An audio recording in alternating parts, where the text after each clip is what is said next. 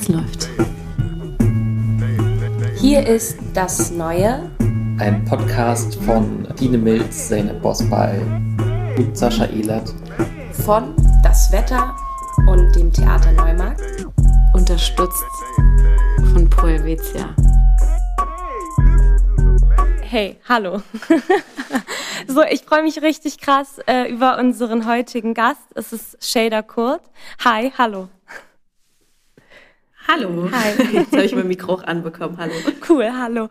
Ähm, warum freue ich mich über sie? Ähm, weil sie dieses wahnsinnig tolle Buch geschrieben hat ähm, und äh, eine wahnsinnig tolle Person ist. Und wir sind tatsächlich gleich alt. Und wir haben den gleichen, ähm, die gleiche Migrationsgeschichte. So, okay, jetzt komme ich schon ins Stolpern, weil ich auch ein bisschen aufgeregt bin, weil das mir noch nicht so oft passiert ist, tatsächlich. Ähm, ich bin seit, ich, ich nenne es immer ein bisschen, ähm, ich nenne es Exil. Ich bin seit fünf Jahren nicht mehr in Berlin und äh, bin viel in Süddeutschland und in Österreich unterwegs gewesen, was nicht heißt, dass ich nicht tolle Menschen und KünstlerInnen ähm, und Autorinnen getroffen habe, die auch äh, eine Migrationsgeschichte haben.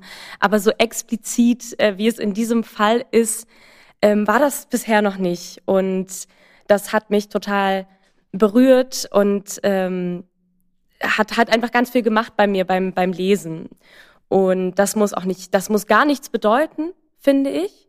Und kann aber auch so viel für einen bedeuten, wie es, ähm, wie es einfach einem, wie das einfach manchmal was mit einem macht. So, jetzt war das ganz schön peinlich.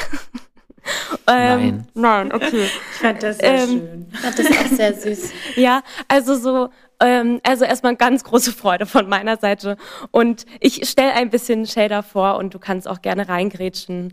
Ähm, nee, ich wollte nur sagen, ich freue mich auch sehr. Cool. so, genau. Und zwar, äh, Shader Kurt ist 92 äh, geboren in Köln und hat ähm, studiert, äh, Philosophie, Romanistik und Kulturjournalismus. Sie arbeitet als freie Journalistin für unterschiedliche Print- und Online-Medien, unter anderem für den Zeitverlag, die Taz. Ähm, ich bin vor allen Dingen auf sie aufmerksam geworden, weil sie äh, auf Nachtkritik, einem, einer Theaterfeuilleton-Seite, eine Kolumne geschrieben hat, Utopia heißt die, die sich viel mit der Repräsentation von äh, Romantik, Freundinnenschaften und Solidarität auf der Theaterbühne auseinandergesetzt hat, was ähm, für mich auch ein großes, wichtiges Thema ist. Ich spiele hauptsächlich äh, im Theater und das sind eben auch Themen, die äh, mich sehr beschäftigt haben, wo ich irgendwie froh war, auch mal von äh, einer anderen Person drüber zu lesen. Und sie ist auch regelmäßig als Moderatorin im Einsatz, gibt Workshops und hauptsächlich sind deine The Themen, ähm, würde ich sagen, intersektionaler Feminismus und ähm, Kulturpolitik, Kultur, Innenpolitik und Philosophie. So, es gibt ja, ja auch so ein paar philosophische Spaziergänge auch in deinem Buch. Und das Buch Radikale Zärtlichkeit, das ist jetzt 2021 ähm, vor kurzem erschienen, ist erstmal ein super schönes Buch. Das finde ich, muss man auch manchmal einfach sagen. Ähm, es es mhm. liest sich gut. Und worum geht es in radikale Zärtlichkeit? Wollt ihr dazu erstmal wollen wir das so sammeln, weil das fände ich total schön. Ich mh, mm, würde ungern gerade so einen Schulvortrag halten, weil das so wenig zu dem Buch passt, weil es geht für mich um, um im besten Sinne um so viel, was, womit wir uns, glaube ich, beschäftigen. Im, im Theater, in unserem Leben. Ähm, das ist so überhaupt nicht ähm, sparten- oder nischenspezifisch sondern es geht vor allen Dingen darum, wie wir miteinander leben wollen, sprechen wollen, wie wir lieben wollen und wie viele. Also es ist so ganz grundsätzlich in einer äh, total tollen Leichtigkeit und ähm, in der Aktualität und ich glaube aber in der Aktualität, die vor 50 Jahren aktuell war, aber jetzt findet man plötzlich eine neue Sprache für Dinge äh, in neuen Kontexten. Und ja, Und es ist ein Sachbuch und darüber würde ich total gerne auch später nochmal reden, ähm, warum es zum Beispiel ein, ein Sachbuch ist oder was überhaupt ein Sachbuch ist und so weiter und so fort. Das war's von meiner Seite. Ähm, ich, ich fand, das hast du eigentlich schon ziemlich super beschrieben. Ich finde, man, man kann halt vielleicht noch ergänzen, dass das aus meiner Perspektive irgendwie, also es fängt halt an mit einer Analyse äh, der Umstände, in denen wir irgendwie lieben und leben in dieser Gesellschaft und inwiefern die gesellschaftlichen Umstände auch die Vorstellung von Liebe prägen und geht dann am Ende sozusagen in eine, ähm, und das ist der, das, was ich am spannendsten fand, natürlich ähm, in die in die Gedanken darüber, wie könnte eine zukünftige Form von Lie oder Formen von Liebe, Romantik und so weiter aussehen ähm, und was willst du noch, würdest du gerne noch ergänzen? Ich, äh, ich stimme dem allen zu und erstmal danke für dein tolles Buch, das du geschrieben hast und es ist sehr lustig. Ich habe so ein Büchlein, das ich äh, während Covid angefangen habe äh, und das ist so lustig. Du hast ungefähr fast alle Referenzen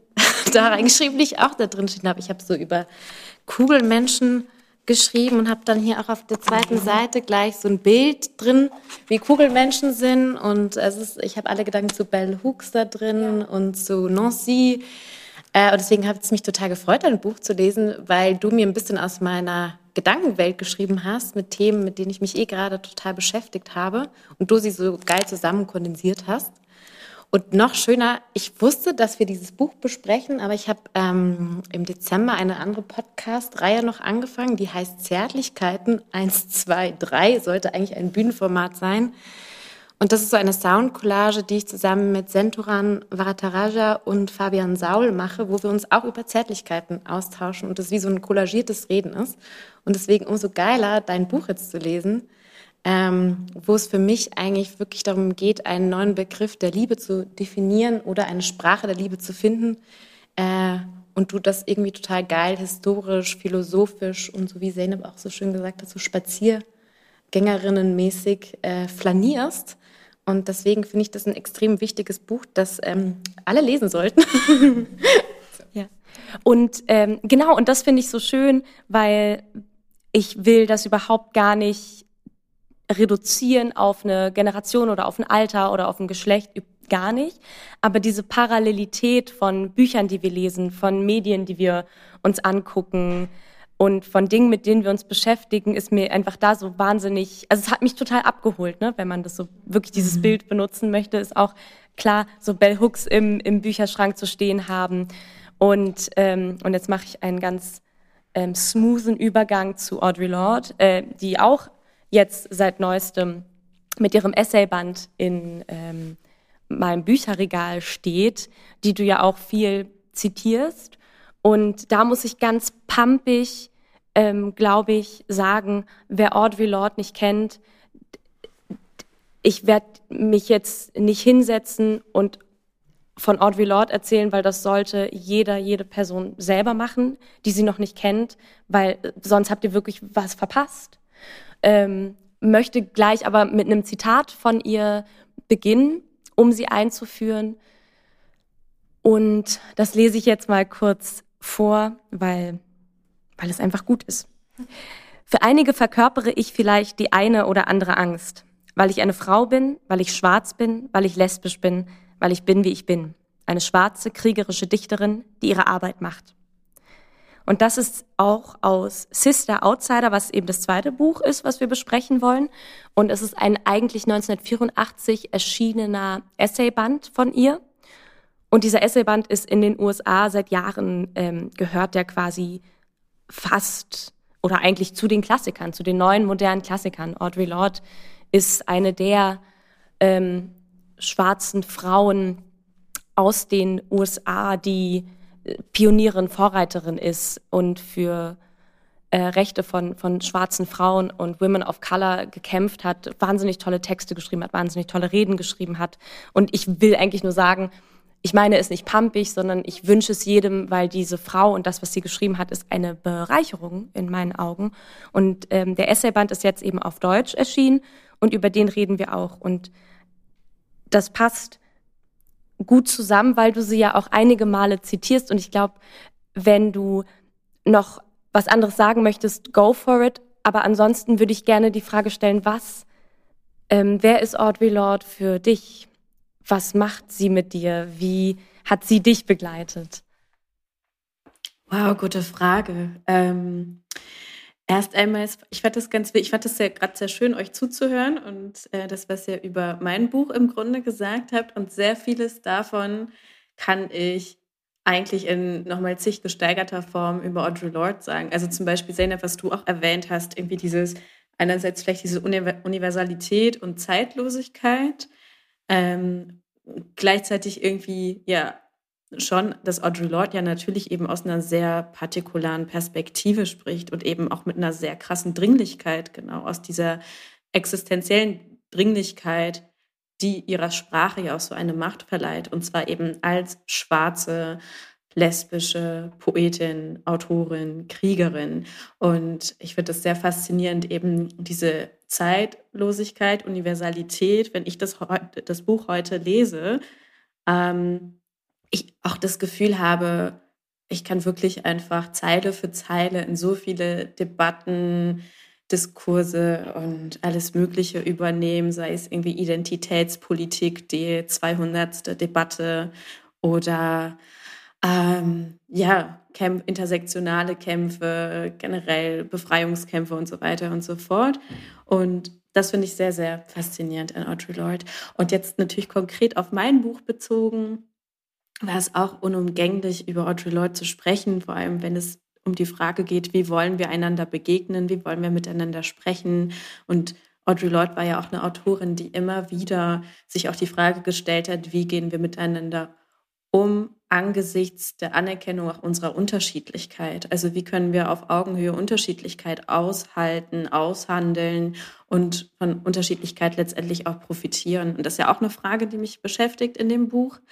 Und letztendlich auch, ähm, genau, ihr habt es ja eben schon angesprochen, versuche ich auch in dem Buch so im zweiten Teil ein wenig auch darüber nachzudenken, nach der Analyse, wie kann es anders sein, wie können wir uns anders begreifen, äh, wie können wir einander anders begreifen und anders betrachten. Und dann ist natürlich auch die Frage, wie können wir für uns vielleicht auch in unserer Körperlichkeit anders betrachten. Und das ist natürlich ein sehr, sehr starker, ähm, da ist es eigentlich unumgänglich, irgendwie auf ähm, Audre Lorde zu sprechen zu kommen, die ja auch unterschiedliche Konzepte, Begriffe geprägt hat und auch politisiert hat, wie zum Beispiel Erotik oder Körperlichkeit und so weiter und so fort. Also es ist auch einfach ein sehr, sehr großes Fass am Ende, aber ja, einfach äh, unfassbar visionäre und immer noch sehr aktuelle Gedanken und Gefühle.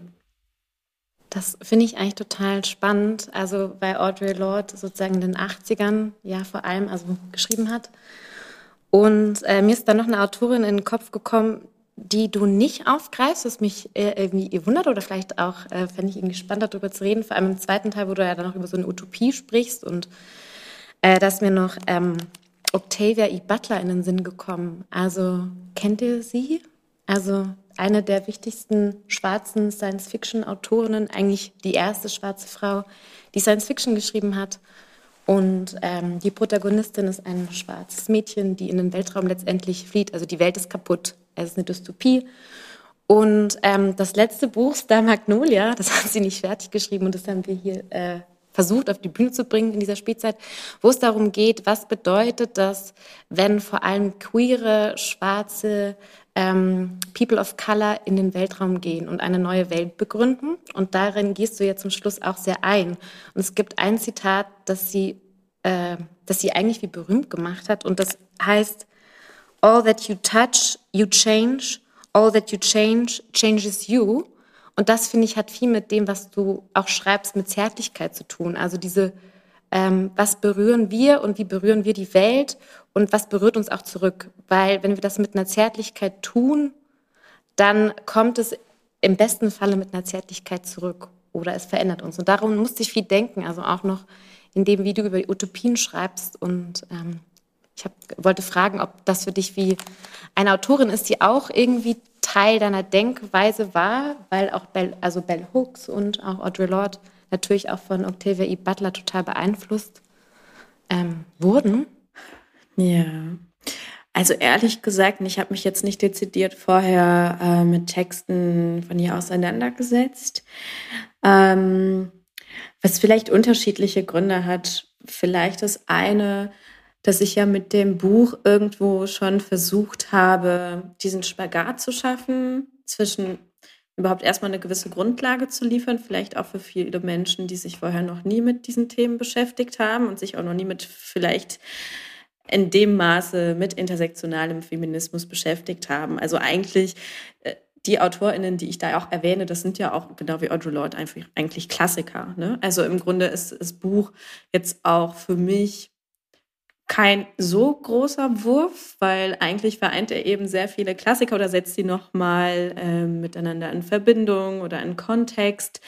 Aber das war mir eben sehr, sehr wichtig, weil ich dieses Buch auch ein bisschen auch für meine Freundinnen geschrieben habe, die äh, eben vielleicht nicht aus so einem akademisierten Raum kommen, sich vorher nicht mit diesen Texten und Gedanken beschäftigt haben und ich mir was einfach wichtig war, die auch abzuholen. Aber dann natürlich irgendwie auf diesem Fundament vielleicht gewisse Dinge einfach weiter auch zu denken und dann eben an vielleicht schon bestehende Debatten auch anzuknüpfen. Und ähm, in dem Sinne war es mir dann nicht möglich, so einen Rundumschlag zu machen oder auch wenn ich zum Beispiel Science Fiction sehr spannend finde. Aber da war auch zum Beispiel für mich auch wichtig, vielleicht eine Betrachtung innerhalb eben dieser bestehenden Verhältnisse, die ich in, dem ersten, in der ersten Hälfte des Buchs analysiere. Also nicht diese Form von dieser Transfer in eine völlig andere gesellschaftliche Sphäre und wie könnte da das miteinander aussehen, sondern vielleicht angesichts der Widrigkeiten, angesichts der Strukturen und der Umstände, in denen wir uns gerade sowieso schon befinden und welche Handlungsmöglichkeiten haben wir da vielleicht. Und da bin ich ja auch irgendwie irgendwo auch noch ja, scheint auch immer meine marxistische Erziehung durch, dass ich auch zum Beispiel davon ausgehe, dass wir nicht völlig ein völlig anderes Miteinander etablieren können, solange die ökonomischen Verhältnisse sind, wie sie sind, also Produktionsverhältnisse, Besitzverhältnisse und so weiter und so fort. Und dass ich mich sozusagen diesen Bedingungen auch nicht komplett abwenden möchte und sondern eben auch mit die, das auch immer mitdenken möchte und auch immer mitdenken möchte, dass auch das transformiert werden muss gleichzeitig. Ähm, ja, das waren so ein bisschen Herausforderungen, mit denen ich dann auch zu tun hatte, wenn ich eben über Utopien oder Visionen nachgedacht habe. Aber das, was du jetzt erwähnst, also das wäre total spannend, vielleicht für ein wirklich zweites Buch, ähm, was mich auch total interessieren würde, wo es vielleicht ausschließlich um Utopien und Visionen geht. Und ich dann nicht sozusagen erstmal drei Viertel ähm, ja, des Buchs ich möchte nicht äh, absolut nicht verschwenden sagen. Ich bin immer dafür, dass Utopien oder Visionen oder Blick nach vorne immer aufbauen müssen auf einer, De einer, Dekonstruktion von Gegenwart und dem Blick in die Vergangenheit. Und deswegen war das absolut notwendig, auch in meinem Buch. Aber es hat dementsprechend auch einfach sehr viel ähm, Raum eingenommen, auch letztendlich. Ja, das, das ist ja auch total spannend. Also der Punkt, an dem wir uns gerade befinden, irgendwie in gesellschaftlichen Debatten, also zumindest in im Kreise von den Menschen, die sich auf bestimmte Grundwerte einigen können. Dass wir gerade an so einem Punkt sind, wo so sehr viel Grundlagenarbeit ge geleistet wird, die zwar an anderen Orten schon, schon mal gemacht wurde, aber trotzdem halt genauso wichtig ist, weil es sozusagen ähm, AutorInnen wie du natürlich auch die Chance haben, ähm, dadurch, dass wir heute irgendwie Instagram als Tool haben zu, zu jungen, also zu, der, zu, zur nächsten, zu einer nächsten Generation zu sprechen, die vielleicht noch, die noch keine Chance hatte, weil sie halt sich noch nicht in akademischen Räumen bewegt hat, weil ihre Bücher bisher noch nicht übersetzt waren, zum Beispiel die Grundlagentexte von Audre Lorde zu lesen. Und ähm, Nichtsdestotrotz fände ich es auch genauso spannend und wichtig, dass man jetzt irgendwie sozusagen im nächsten Schritt dann quasi weiterkommt und an diesen Utopien weiterarbeitet.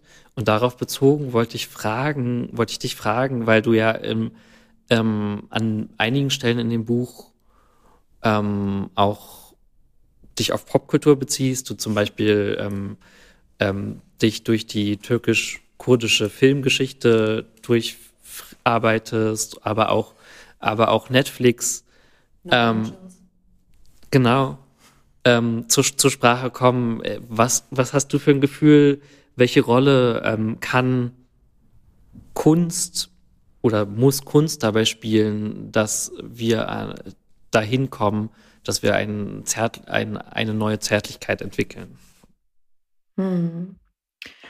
Gute Frage. Also, ähm, wie du auch schon sagtest, spielt natürlich Kunst oder Kultur auch für mich als Kulturjournalistin einfach eine sehr große Rolle. Und ich habe da ja schon, ähm, naja, also für mich steht ja irgendwo fest, dass ich das Ganze auch irgendwo politisch betrachten möchte oder dass es für mich auf eine gewisse Art und Weise eine transformative Kraft, Energie ähm, hat, sich mit Kunst und Kultur zu beschäftigen. Ich glaube, ander, andernfalls würde ich das gar nicht in diesem Rahmen machen. Ähm, und ich denke, dass uns ja, dass die kulturellen Referenzen, die ich auch zum Beispiel in dem Buch anbringe, ähm, für mich immer wichtig sind und auch in meiner Kindheit, Jugend wichtig waren, weil es sehr viel um die Frage ging, was sind halt eben Handlungsmöglichkeiten?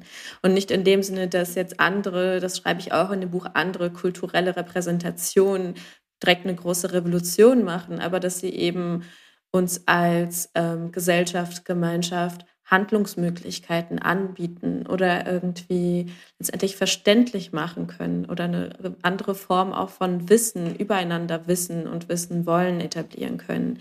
Und äh, es ist ganz spannend, dass du das auch erwähnst mit, der, mit den türkisch-kurdischen Filmen zum Beispiel. Ähm, in meinem Buch geht es ja sehr viel um die Frage, woher kommt das Wissen über Liebe, über romantische Liebe. Und es war auch für mich sehr interessant, mich mit meinem Wissen darüber auch auseinanderzusetzen. Also für mich war das letztendlich auch ein Schreibprozess, der sich sehr viel einfach mit Wissensprozessen auseinandergesetzt hat. Und ich habe zum Beispiel sehr lange diese eben dass ich in einer Familie mit Migrationsgeschichte aufgewachsen bin, in der eben anderes Wissen etabliert war oder ich auch fern oder nicht komplett fern, aber ferner als andere von etablierten, kanonisierten Wissen zur romantischen Liebe aufgewachsen bin, sei es eben, weil wir einfach anderes Fernsehen geschaut haben oder ich andere Bücher gelesen habe und das eben auch sehr lange irgendwo als Makel empfunden habe.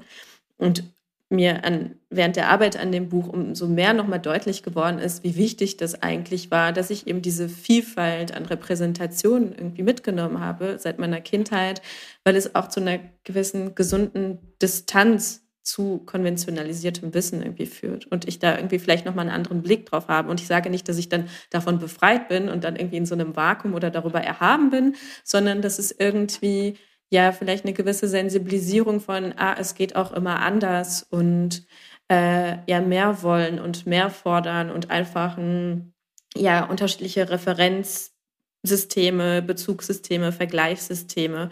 Und ich glaube, dass vor allem das auch bei eben so Themen wie ja Begegnung, Gemeinschaft, miteinander leben auch durchaus wichtig sein kann.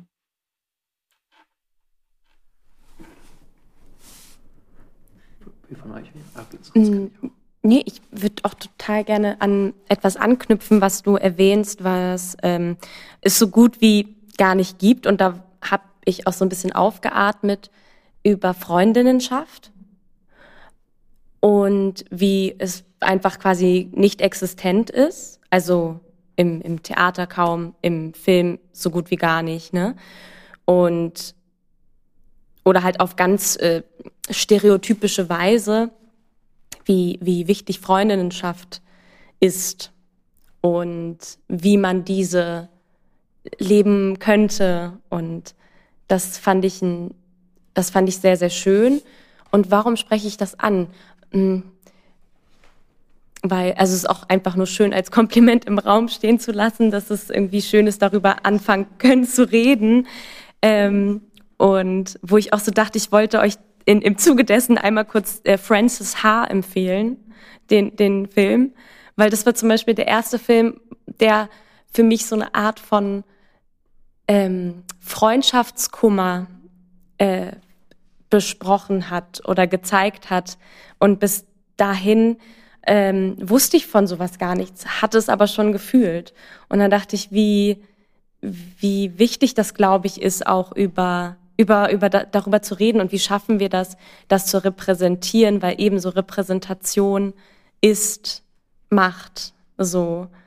Und das ist ja irgendwie auch gerade brandaktuell, irgendwie zu sagen, ähm, diese breite Masse, für die anscheinend bestimmte Körper nicht ähm, kompatibel sind, das ist ja irgendwie die gleiche Masse, die nicht wirklich in der Diversität dargestellt wird, die sie eigentlich hat. Also ich bin da manchmal, also ich renne da manchmal gegen eine Wand, weil ich mich frage, Leute, von, von wovon redet ihr eigentlich? Wer sind, wer ist diese breite Masse, die, die mich nicht mitdenkt? Und wenn ich aber die Massen sehe, dann sind die doch so genauso divers wie ich es bin. Und das alleine durch Bücher wie, wie deines diese Räume eröffnet werden. Und ich war über so die letzte Seite, glaube ich, ist es auch so froh, weil ich selbst letztens einen Text angefangen habe zu schreiben mit den Worten, manchmal weiß ich nicht, ob ich in der Krise stecke oder das Theater. So. Und dann habe ich das aber so wieder gelöscht, weil ich so war, ich will nicht, dass die Leute wissen, dass ich gerade eine Krise habe. so. Und dann dachte ich, aber was für ein Blödsinn, weil aus dieser Krise, wie du schreibst, diese Unordnung, dieses Chaos, der schafft ja Raum für eine Utopie. Und da ist bei mir so ein fetter, krasser Groschen gefallen. Und ich dachte, ja, wie geil, dass es so, dass alles gerade in so einem Tohu Wabohu ist eigentlich, ne, in so einem in, in, in so einem absoluten, in so einer, in einer Neufindung und wie man diese, diese Neufindungsphase, dieses Chaos eigentlich auf, selber aufwirbeln muss und einfordern muss, damit sich diese utopischen Räume ähm, bilden können, damit die entstehen können und wir da so reingehen können. Und da, äh, um, um diesen, um diesen Gedankengang war ich total froh, weil ich das so negativ konnotiert habe. Und da war ich dann wirklich, da ist mir so, also es hat, hat richtig was mit mir gemacht.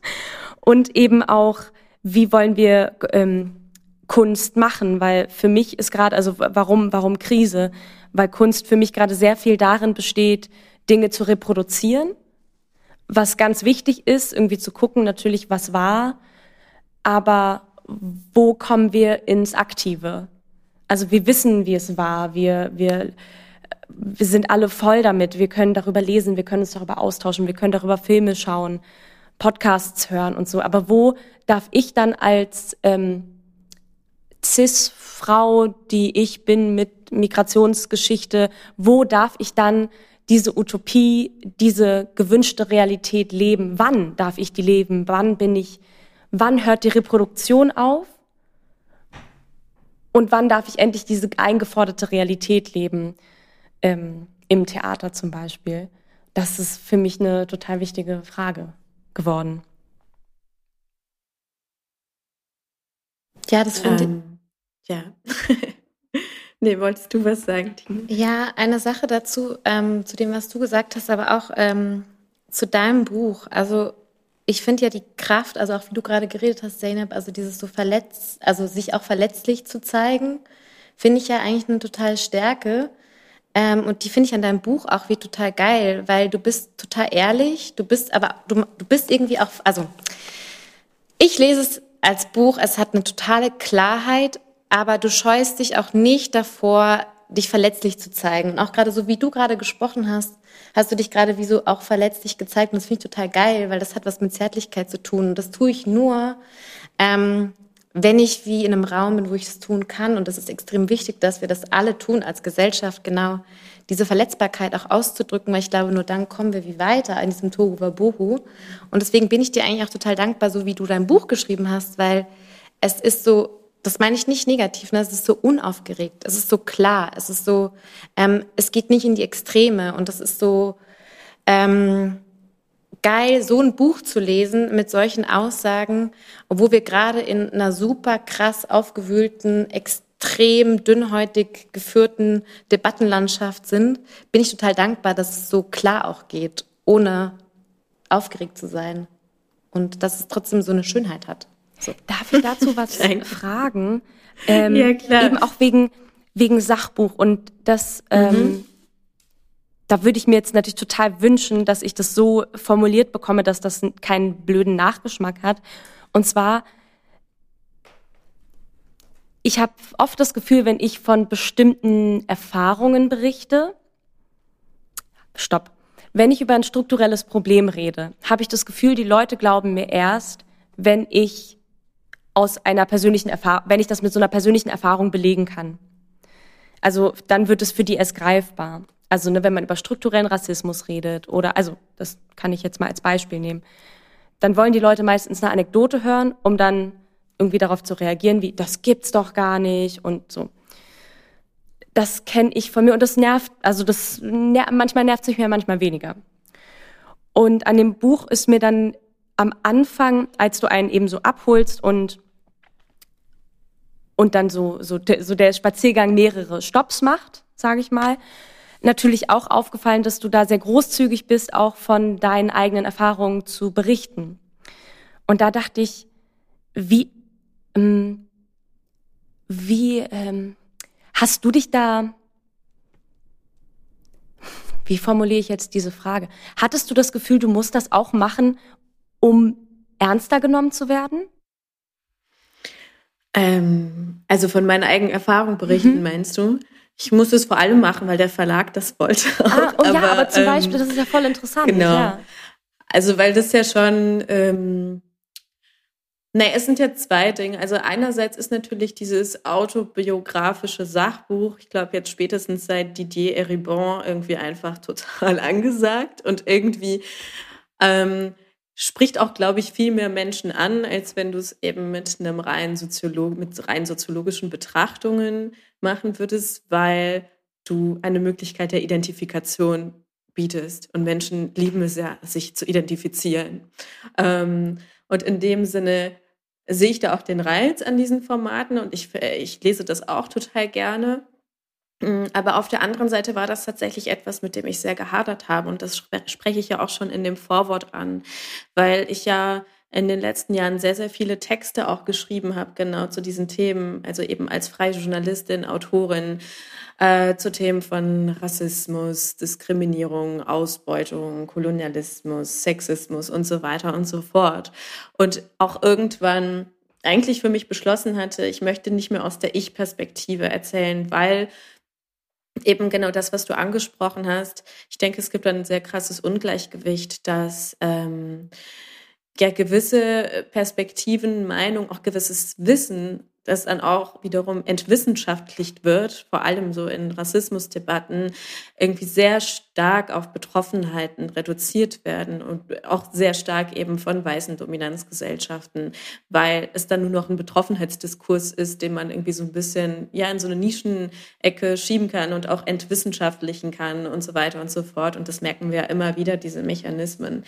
Ähm, gleichzeitig werde jetzt sehr oft gleichzeitig sagen, weil ich finde, das ist halt einfach ein sehr ambivalentes Thema.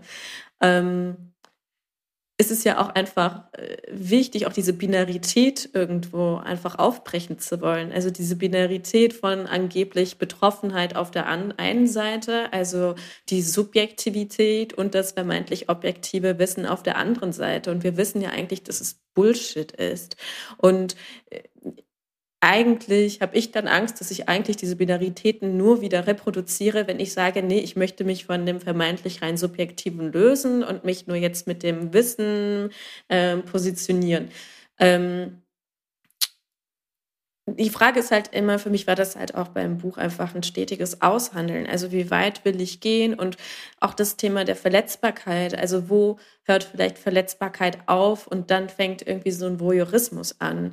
Ähm, und das war für mich halt immer irgendwie so ein Aushandeln, vor allem auch, weil ich auch über Menschen schreibe, die irgendwie, ich schreibe halt ein Buch über Beziehungen. Ne? Ich schreibe ja nicht ein Buch über mich alleine. Auch das ginge ja nicht, weil ich immer in Beziehung zu anderen Menschen stehe bei dem Buch eben noch mal ein bisschen stärker und ich muss ja auch immer mit bedenken, wie diese Menschen sich damit fühlen und ob sie das wollen.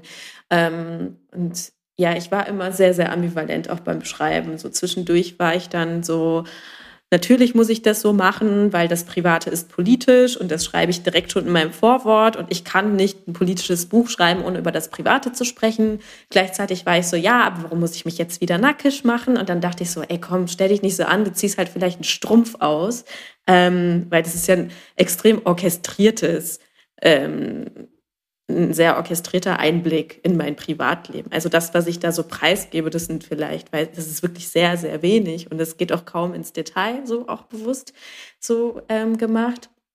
Und dann denke ich so, komm, es ist wirklich nur ein Strumpf, den du da, wenn überhaupt, ausziehst. Und denke ich, ja, aber warum muss ich überhaupt meinen Strumpf ausziehen? Warum reden wir überhaupt über meinen Strumpf, wenn wir über Revolution sprechen könnten? Und dann denke ich aber gleichzeitig, auch zu der Revolution gehe ich mit Strümpfen, so, sonst kriege ich halt kalte Füße. Und das ist halt die ganze Zeit, ähm, ich finde es auch voll okay, dass da in meinem Kopf die ganze Zeit dieses Hin und Her ist, weil ich meine, das ist mein erstes Buch und andere AutorInnen schreiben zig Bücher um irgendwann eine gewisse Haltung dazu zu entwickeln, mit der sie okay sind. Und manche tun es wahrscheinlich nie, weil es vielleicht auch einfach ein unlösbarer Konflikt ist. Aber das ist halt auch okay. Also ich kann das aushalten und ähm, habe jetzt auch es jetzt auch an keiner Stelle bereut, ähm, jetzt auch durch das Feedback, das ich bekomme von Leuten, die das gelesen haben, mich da irgendwie verletzt äh, gezeigt zu haben oder auch äh, gewisse Dinge preisgegeben zu haben. Ich glaube, das ist immer am Ende das, was ausschlaggebend ist. Also die Reaktion, die ich auch als Autorin darauf bekomme. Ähm, ja, wenn Menschen irgendwie meine Verletzlichkeit sehen und sie dann gegen mich verwenden, würde ich vielleicht heute eher darüber zweifeln, warum ich das gemacht habe. Ähm, aber ich fühle mich schon relativ sicher, muss ich sagen, gerade. Ich habe eine Frage, also die schließt ein bisschen auch an das Buch von Audre Lorde an, also Sister Outsider.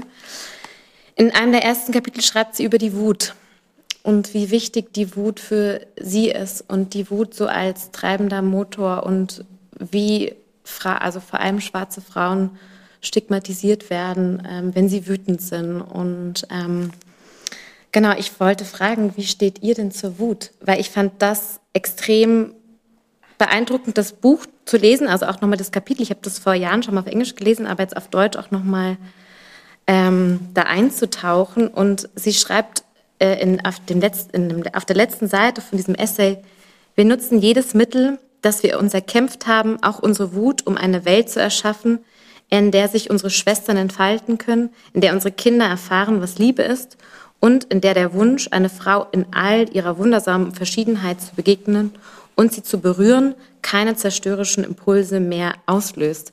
Und das ist mir gerade eingefallen, weil du auch über Revolution gesprochen hast und äh, warum musst du dich jetzt wieder nackig machen und auch wenn du dir dann sagst, na, ich ziehe mir halt nur den einen Strumpf aus, ähm, aber trotzdem ist es ja wie, also nicht, dass ich jetzt, dass du mich falsch verstehst, aber ich glaube, ich kann total nachvollziehen, wenn es einen auch extrem wütend macht. Und ähm, ich fand es total geil, jetzt diese positive äh, äh, Konnotierung von Wut auch zu lesen. Also es ist irgendwie die Wut als eigentlich der Motor der Energie für eine Revolution, äh, einer Sisterhood ähm, zu sein. Also wie steht ihr zu der Mut und ist für dich Wut auch ein Motor? Ähm, auch ja. Ähm, ich hatte in den letzten Jahren sehr viel mit Wut zu tun. und ich würde auch niemals auf meine Wut verzichten. Und ich finde Wut unfassbar ähm, wichtig und legitim.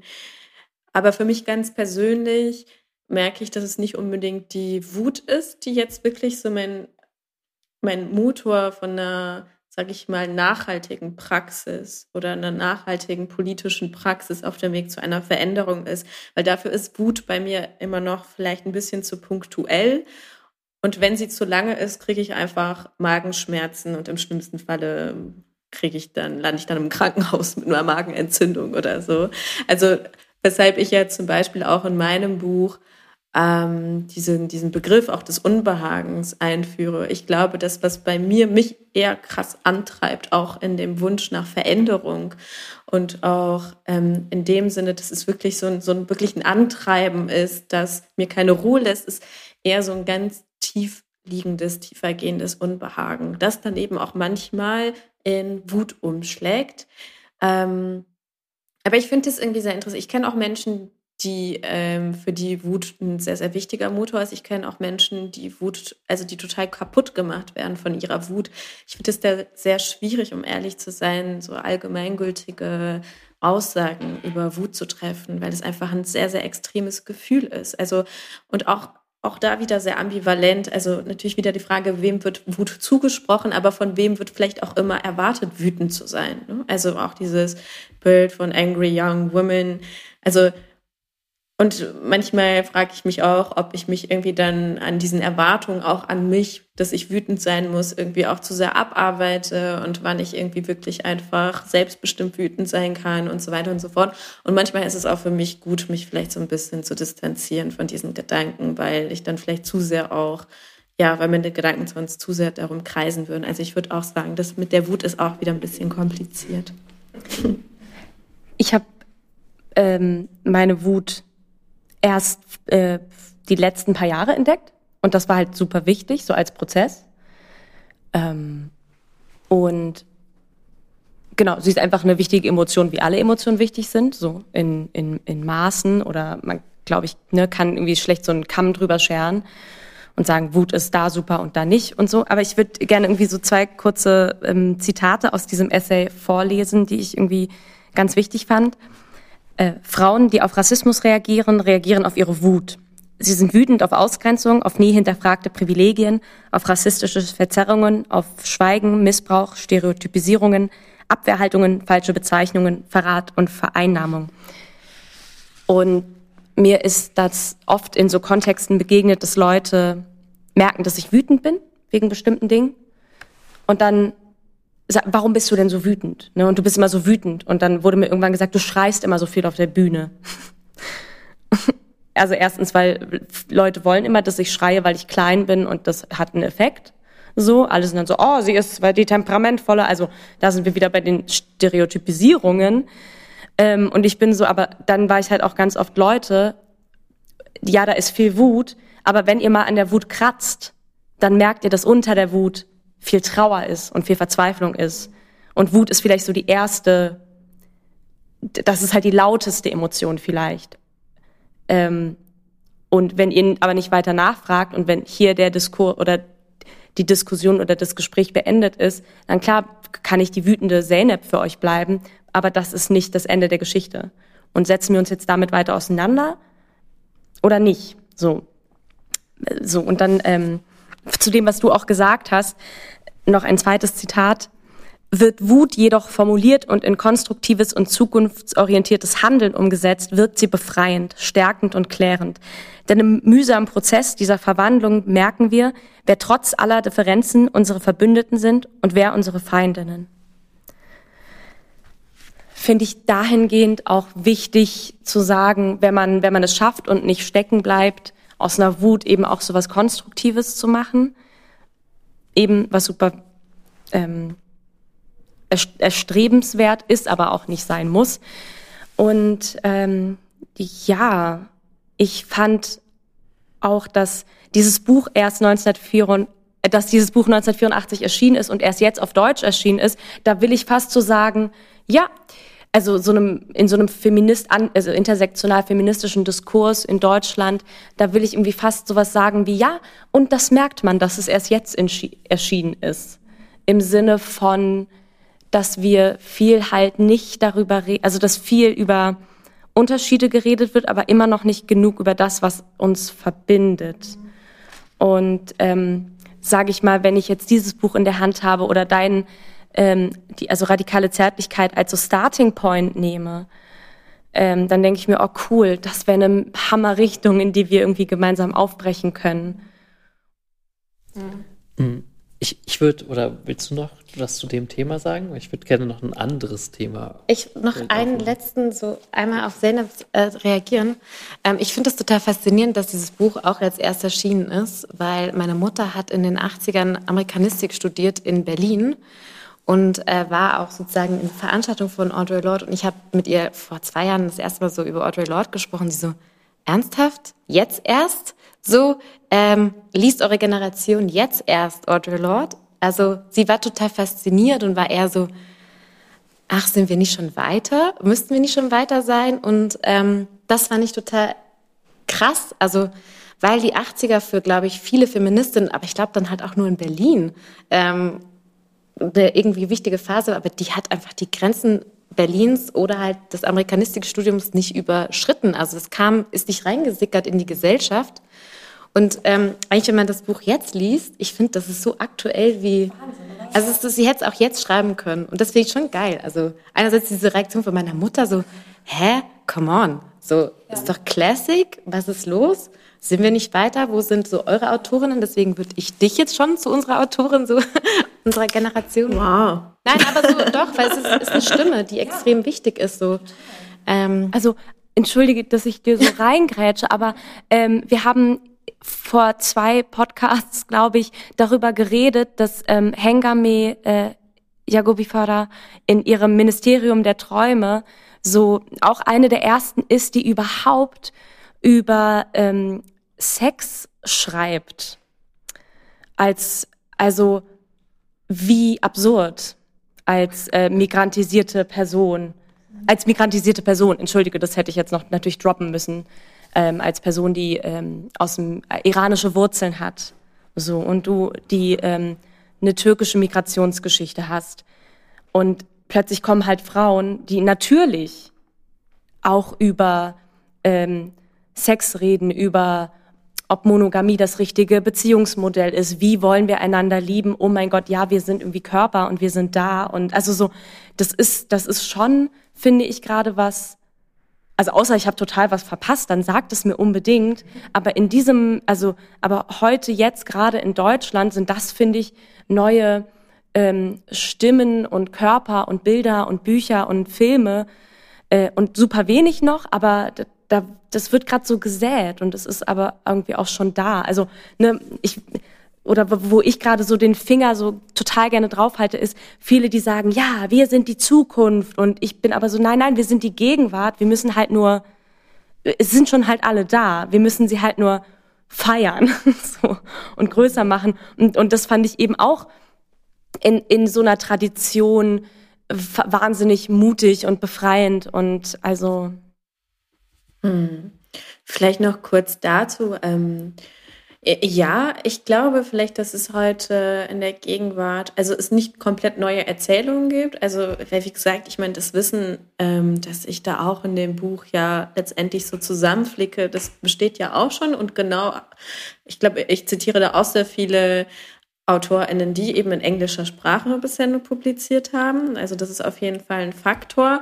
Ich glaube aber, was da vielleicht auch eine Rolle spielt, ich meine AutorInnen wie äh, Karosh Taha oder auch viele andere eben migrantisierte AutorInnen haben früher auch über Sex und Liebe und so weiter und so fort geschrieben, nur wurden sie vom deutschen Feuilleton immer in Migrantenliteratur reingeschoben. Also ich glaube, es ist so ein bisschen auch wieder so ein zweischneidiges Schwert. So einerseits gibt es neue Erzählungen und vielleicht auch ein neues Selbstbewusstsein und eine neue Haltung von ich will mich nicht mehr mit euren Erwartungen und mit euren ja, diskursiven Grenzen beschäftigen. Ich mache da, ich mach da jetzt was anderes draus, aber gleichzeitig, glaube ich, hat es auch schon gegeben, aber es wurde halt auf eine gewisse Art und Weise ja auch unsichtbar gemacht. Ähm, ja, ich glaube, es ist wieder so ein bisschen beides. Genau. Aber Sascha, du wolltest ja eigentlich auch noch mal was Gen sagen. Genau. Es passt, passt ein bisschen auch zu dem ähm, äh, Thema Sex, was du angeschnitten hast. Ähm, eigentlich aber auch nicht, weil es gibt, also es gibt ja auch eine Stelle in, in deinem Buch, wo es um den Erotikbegriff geht, der aber halt weiter gefasst wird als jetzt äh, auf die Sexualität bezogen. Und das fand ich sehr interessant. Einerseits ist es natürlich interessant, weil das auch eine Stelle ist, an der du auch Audre Lorde und äh, ihren Essay Uses of the Erotic zitierst. Aber halt auch, weil das so ein ähm, so ein Gedankengang, also dieses, oder beziehungsweise der Gedankengang, der da auftaucht, ist, dass halt auch, auch ähm, guten Gesprächen zum Beispiel eine Erotik innewohnen kann. Und das führt so weit, also ich habe das Gefühl, der Begriff Erotik ist ja irgendwie, assoziiert man heute im Kopf so automatisch mit, fast schon mit Pornografie oder zumindest mit so Filmen, mit so Filmen, die als erotisch gelten wie Ice White Shut oder sowas. Aber irgendwie hat es dann, als du das so aufgeschrieben hast, beziehungsweise als ich das so gel gelesen habe, hat das so ein Gefühl oder eine Sprache für ein Gefühl äh, oder ein, einem Gefühl eine Sprache gegeben, was ich von mir selber irgendwie auch kenne, dass halt sozusagen, dass es so, also das, das Leben oder für manche mag es auch sein, irgendwie so Natur, die, die Natur zu erleben oder so, dass so dieses Sinn, so ein sinnliches Empfinden ähm, und eine Stärkung dessen, glaube ich, auch super das äh, utopische Potenzial hat. Und deswegen finde ich das voll den wichtigen Punkt, äh, der in deinem Buch zur Sprache kommt und der auch, finde ich, wo man noch so weiter drüber reden kann, muss und vielleicht auch noch weiter drüber schreiben sollte. Ich weiß nicht, hast du dir zum Beispiel darüber noch so, ähm, so seitdem du das aufgeschrieben hast, diese, diese, man könnte es ja vielleicht auch so wie eine Aneinanderreihung von Essays und Fake-Interviews erlesen. Ähm, so, hast du sozusagen dazu vielleicht in der Zwischenzeit schon nochmal andere Gedanken gehabt oder so? Hm.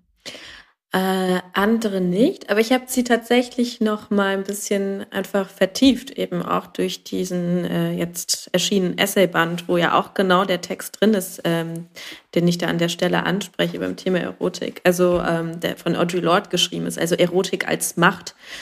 Ähm, und wo ich wirklich Props einfach komplett an Audrey Lorde tatsächlich geben muss an der Stelle, weil das sind halt einfach, das ist halt einfach Audrey Lordes Erotikbegriff. Also diese ähm, eben Erotik als Quelle von Macht und Wissen und einem gewissen Genuss von Körperlichkeit und diese Vorstellung, dieser hochkonzentrierte Kern des Selbst ähm, und diese, naja, diese Erotik eigentlich eben, also das nimmt ja so viele Formen und auch Funktionen irgendwie ein bei Audre Lorde.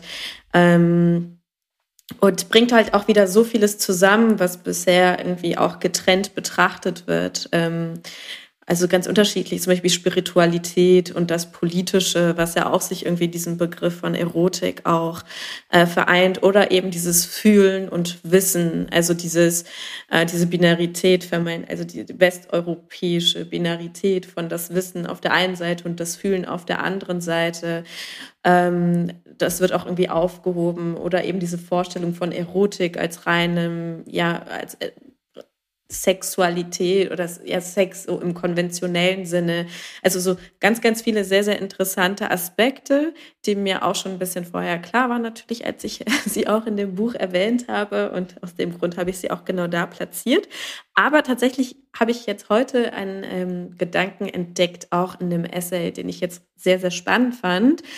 Und zwar schreibt Audre Lorde ja auch sowas wie, ähm, das ist, also das kapitalistische System, in dem wir leben, beraubt auch unsere Arbeit ihres erotischen Wertes und reduziert Arbeit auf reine Pflichterfüllung. Und da finde ich das total spannend, dass sie eigentlich diese, diesen Begriff der Erotik dann auch noch in Zusammenhang bringt mit dem Entfremdungsbegriff oder mit der Entfremdungstheorie von Karl Marx.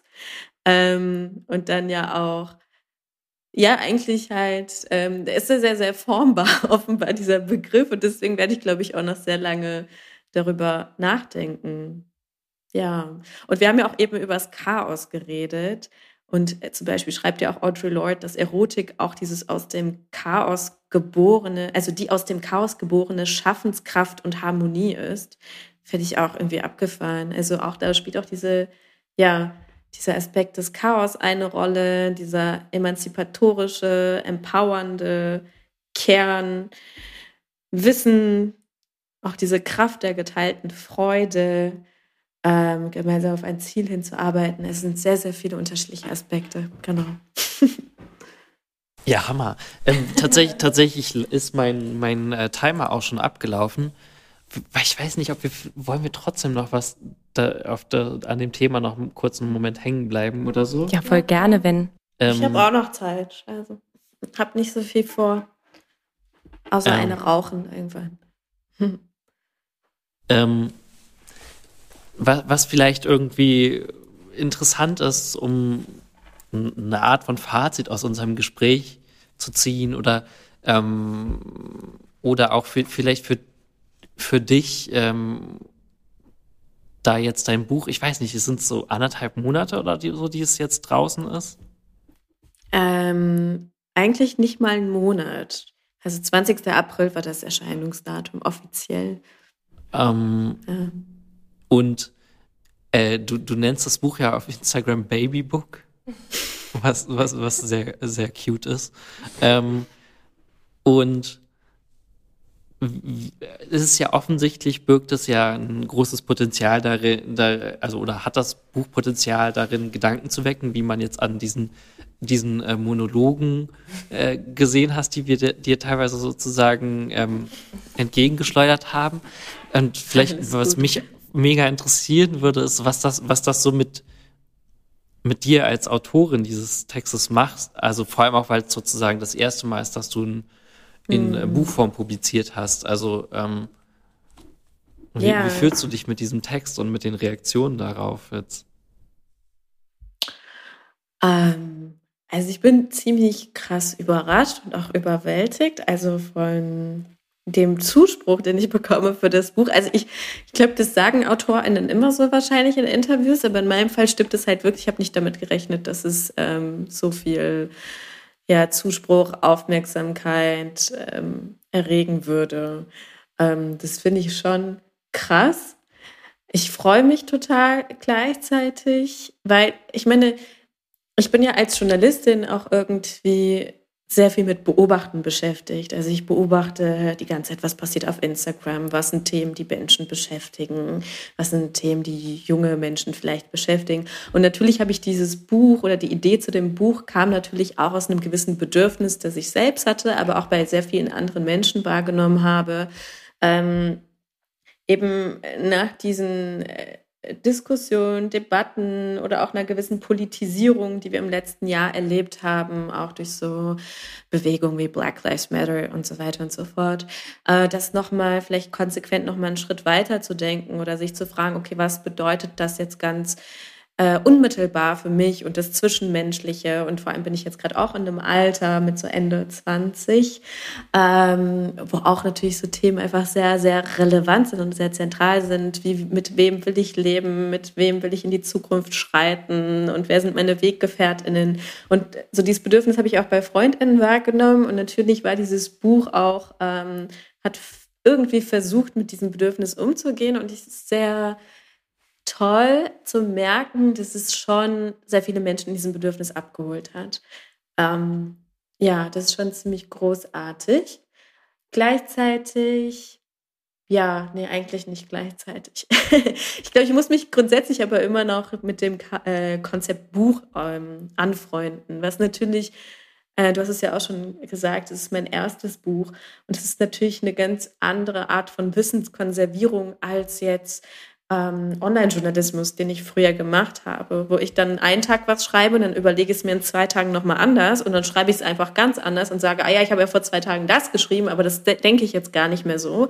Und es ist für mich immer noch sehr, sehr merkwürdig, da naja, mit diesem Buch nach außen zu gehen, was ich im Grunde so vor einem Jahr geschrieben habe und vielleicht über gewisse Dinge, Dinge auch heute anders denke oder heute auch anders schreiben würde. Ja, das ist etwas, ähm, womit ich mich so ein bisschen anfreunde, gerade noch. Aber sonst ist es schön. Also ich kann mich nicht beschweren. Ich freue mich. Tine Zeynep, habt ihr noch Fragen oder letzte, letzte Worte? Das ist halt so, ich könnte wahrscheinlich, wir können jetzt wahrscheinlich noch drei Stunden weiterreden. Weil das ist irgendwie echt das Tolle, finde ich. So, wenn man anfängt, darüber zu reden, rattert so im Kopf so 20.000 andere Sachen noch und ähm, ich glaube, mir ist nur noch eine witzige Sache zur Erotik eingefallen. Oder wahrscheinlich lese ich es gerade nur witzig. Äh, die Macht der Erotik im Leben anzuerkennen, liefert uns die Energie, echte Veränderungen anzustreben, statt in diesem immer gleichen ermüdenden Theaterstück einfach nur die Figuren auszutauschen. Ich fand das jetzt irgendwie gerade ziemlich witzig, weil wir sitzen hier in diesem Theater und reden irgendwie ähm, über die Welt. Äh, und die Welt ist ja auch wie ein Riesentheaterstück und ein Drama. Und ähm, das fand ich jetzt irgendwie nochmal cute, über die Erotik und das Theater nachzudenken. Aber das wäre natürlich, glaube ich, noch ein sehr großes ähm, Thema. Voll. Oder ich dachte aber auch vorhin, aber natürlich, das ist natürlich auch die Bubble, in der man sich so bewegt. Wie ich dachte, ja, Theater wird auch einfach nicht mehr erotisch gedacht. Also wie weit man sogar den, also teilweise den, den Beruf oder die Leute, also wie weit man jetzt schon eine junge Schauspielerin hat, dass sie von ihrer Theaterarbeit redet wie von Lohnarbeit. Ne? Also wie sind die Zustände da?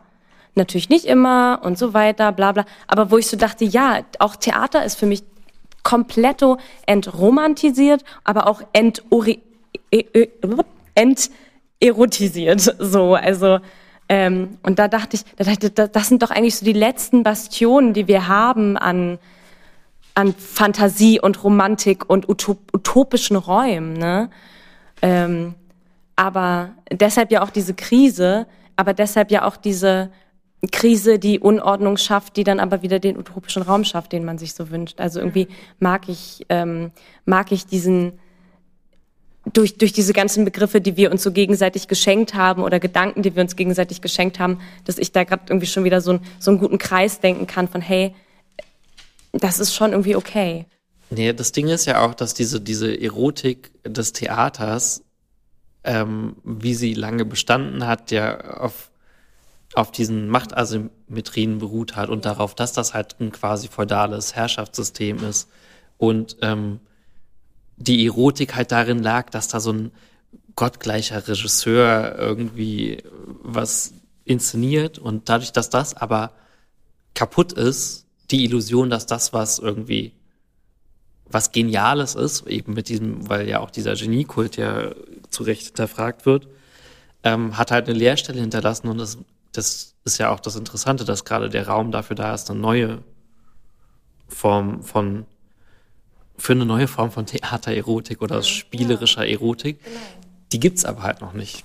Aber die schaffen wir irgendwie. Ja, also das weiß ich gar nicht, weil ich finde so, es gibt so Momente, wo ich so eine Sinnlichkeit in einem Text oder auch in einem Theaterstück immer wieder sehe. So. Mhm. Und das wünsche ich mir einfach viel mehr. Also viel sozusagen mehr, dieses ja. so sinnliche Erleben, auch wenn es mir nicht erklärt wird, ich gehe rein und gehe raus und bin geflasht, weil ich das extrem sinnlich, berührend und zärtlich mhm. fand. Mhm. Und dann, ähm, ja, das ist halt doch für mich ach, das, warum ich letztendlich Theater mache oder ein Buch lese oder ins Kino gehe, weil genau diese Sinnlichkeit doch so geil ist. So. Ja. Ähm, und im wirklich wahrsten Sinne des Wortes geil ist. So. Und ja. ja ich musste ja immer so ein bisschen auch, ähm, ich habe ähm, Kulturjournalismus studiert bei Dirk Pilz. Das ist ein großartiger Theaterkritiker gewesen, der vor ein paar Jahren gestorben ist. Und er hat mal in, einer, in einem Seminar was sehr Schönes gesagt, was mich bis heute begleitet. Also dieses ähm, ganz besondere Wissen und damit ist man vielleicht auch wieder bei Audre Lorde. Ähm, also etwas in einem Theaterstück erfahren oder in eine, Kultur, eine kulturelle Erfahrung machen und etwas erfahren und irgendwie ein Wissen haben, von dem man erstmal gar nicht, dass man erstmal gar nicht verwerten kann, sondern immer auf eine gewisse sinnliche Art und Weise erstmal irgendwie arbeitet und dann merkt man irgendwie vielleicht Monate, Jahre später, dass man das in irgendeinem so ja, Gefühlsgedankenmosaik äh, irgendwie platzieren kann und dass es dann plötzlich Sinn ergibt. Ähm, ja, ich äh, bin da auch beim Theater irgendwie, ich denke, dass das, ich wünsche mir ein politischeres Theater, das aber eben das Sinnliche gleichzeitig nicht vergisst. Also sozusagen politisches Theater, das nicht nur politische Messages äh, einfach produziert, sondern in dem Sinne wirklich ein erotisch-politisches Wissen, das eben auch körperlich irgendwie arbeitet und tatsächlich auch so ein bisschen wie Audre Lorde ja auch äh, Wissen definiert, ähm, im Grunde als etwas, das Fundament, das ganz tief liegende, dunkle Fundament, auf dem tatsächlich verstehen wollen, dann fußt. Ähm, und ich fände es schön, wenn auch so eine Art von Wissen irgendwie in Theater auch mitproduziert werden würde. Das ist schön. Also dieses Verstehen wollen finde ich ganz, finde ich richtig wichtig, weil eine apropos, die Leute sind konfrontiert mit einer Wut, aber statt diese verstehen zu wollen, wird sie so abgetan. Und ich dachte so, ich glaube, das nächste Mal, wenn jemand so nur aus dem Effekt heraus mir die Regieanweisung gibt, etwas zu schreien, werde ich sagen, nein, ich will radikal zärtlich sein. Und es hat sich jetzt auch noch gereimt, oh weia. Aber dieses im The wow. also ich glaube, das ist so, oh weia. ähm, aber wirklich dieses, das finde ich irgendwie total schön als, als vielleicht etwas, was man sich so selber in diesen Rucksack packen kann, den man so dabei hat an Erfahrungen und, und Dingern zu sagen, irgendwie einfach radikal zärtlicher zu werden miteinander, aber auch mit dem auch mit dem Theater.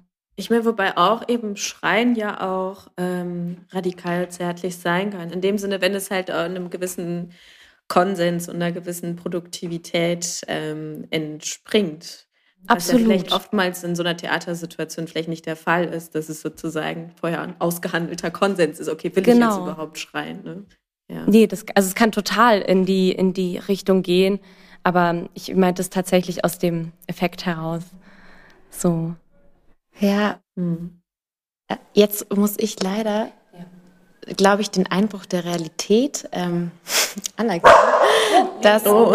äh, weil äh, die Schauspielerinnen hier schon scharren vor der Türe oh, okay. äh, und äh, gerne ihre Aufwärmübung machen wollen für ein sehr sinnliches Stück, ähm, das jetzt hier gleich gespielt wird, würde ich mich erstmal sehr herzlich bei dir bedanken für dieses äh, fantastische Gespräch mit uns. Danke euch.